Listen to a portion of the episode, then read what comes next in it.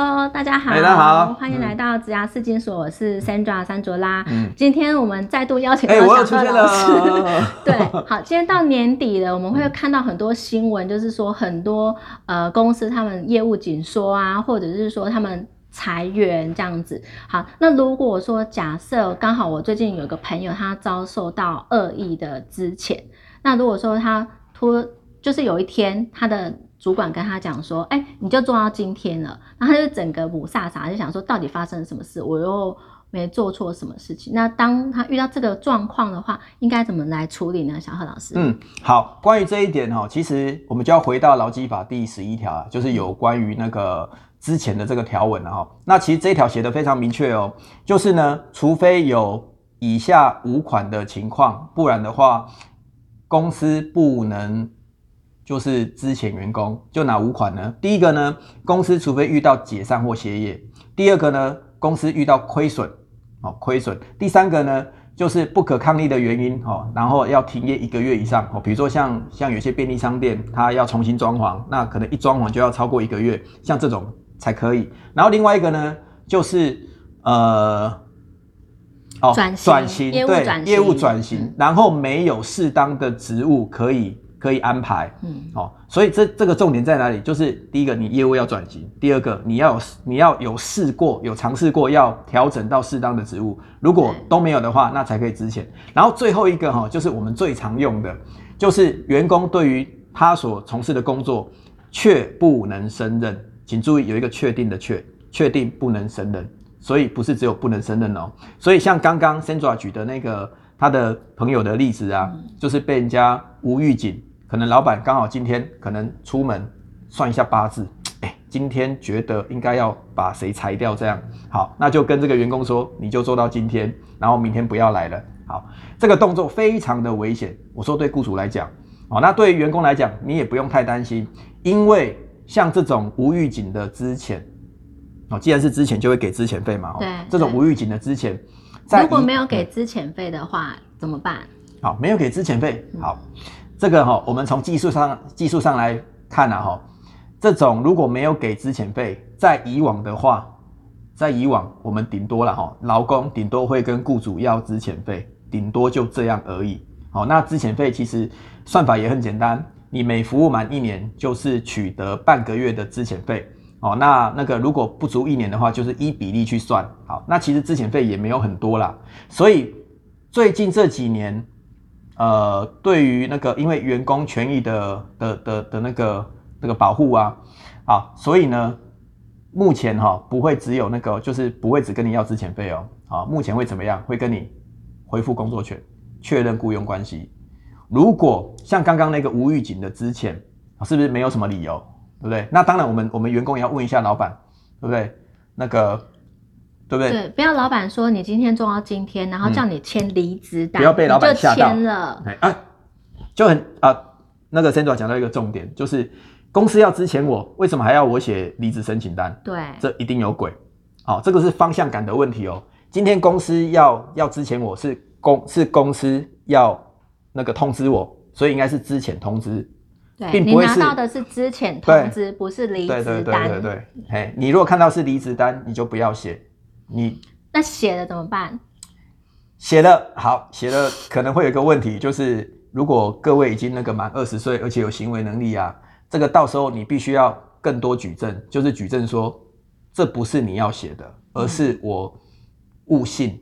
就是就是因为公司说要写嘛，那才会给我资遣费，所以我才写。好、这个东西就到时候要举证。所以呢，提醒各位哈、如果今天你是无预警，像刚刚那个情况，就是老板或者主管突然跟你说啊，那你就做到今天哦，东西可以去收一收了，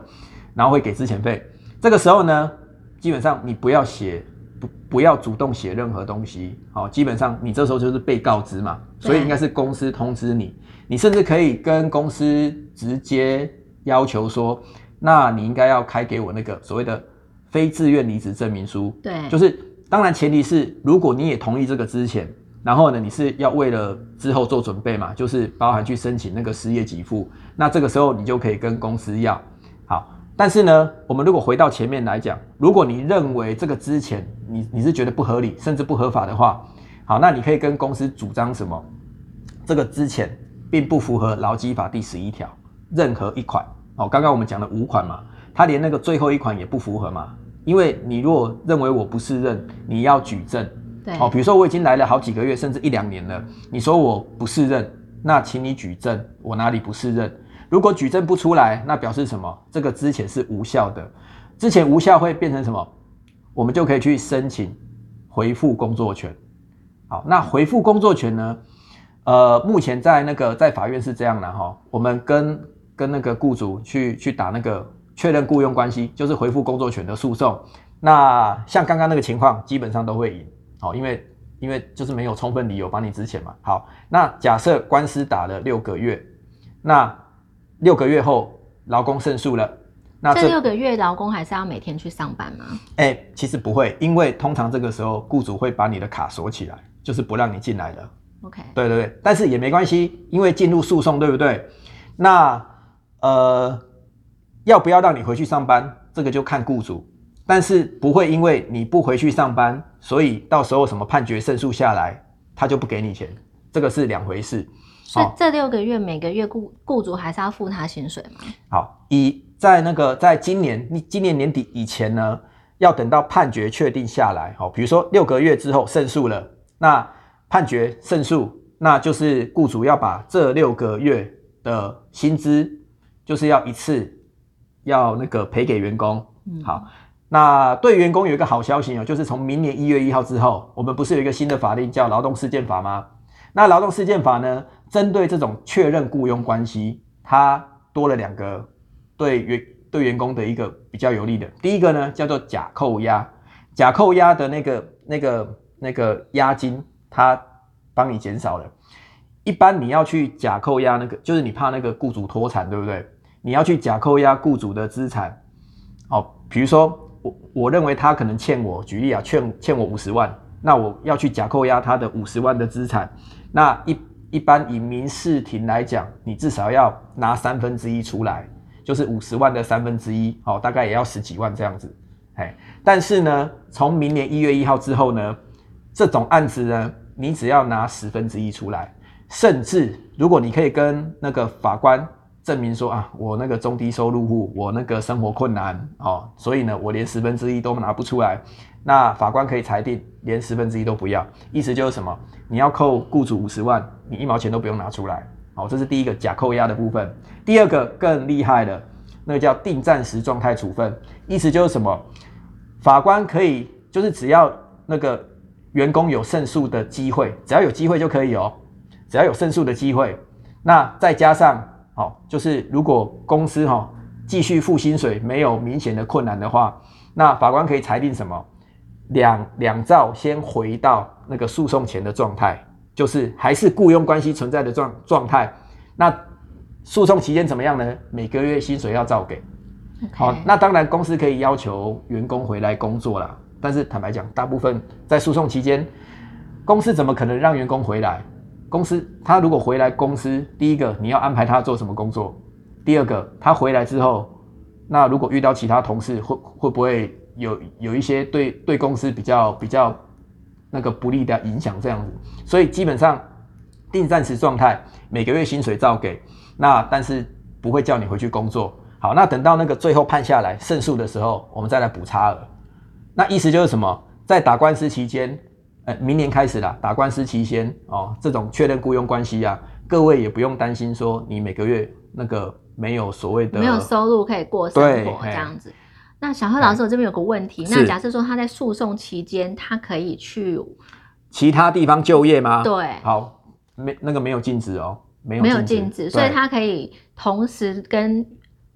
原本的公司打诉讼关系，然后也可以再进行。但是我必须这样讲，就是你可以去，比如说打工，打工这种没关系。但是如果你到时候就是在诉讼期间，然后你去找了一个还不错的工作，然后而且什么所得什么都有申报的话，那当然我们的资方可以主张说，哎，那那那其实我我们并没有造成。员工太大的损害，所以有可能在整个判决下来，可能可能金额就不会像就不会像我们要要求那么多。嗯，好，所以去打打工这个没关系哦，但是就是这段期间，就是坦白讲，收入不要太多啦，收入不要太多这样。所以各位你自己要去评估跟审视一下，说自己应该怎么样来做是对自己比较有利的这样子。嗯，对，哎，就是其实这边结论就是说哈，当然你如你如果我们回到前面，如果你遇到你的老板有有一个恶意之前的动作的话，当然第一个还是先问清楚啦，就是到底是用哪个条款要把我们那个之前，对，那个五大就是那个劳基对法第十一条，我们会在下面这样子。嘿，那如果都不是属于那那五款的话，那那就要看那个，就是看我们这边是要要求基本款就是要资遣费，就是可能你也不想待了啦，反正就想说之前被拿一拿就自己也说啊，反正我本来就想离开了，那就走了这样，这是第一种。那第二种，你会觉得就是如果你觉得真的真的是被公司就是就被老板那个好好像就被他欺凌这样，你就一口气对不对？那你就是可以走第二条路，就是确认雇佣关系哦，就是走诉讼。